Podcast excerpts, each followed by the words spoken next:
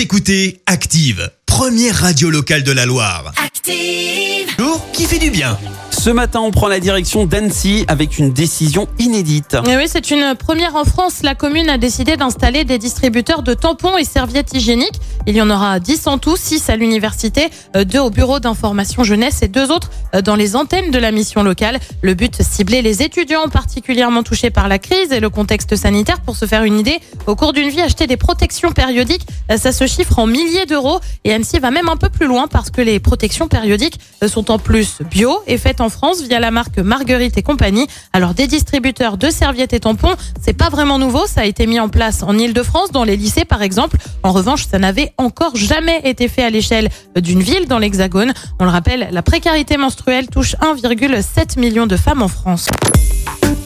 Écoutez Active en HD sur votre smartphone, dans la Loire, la Haute-Loire et partout en France, sur activeradio.com.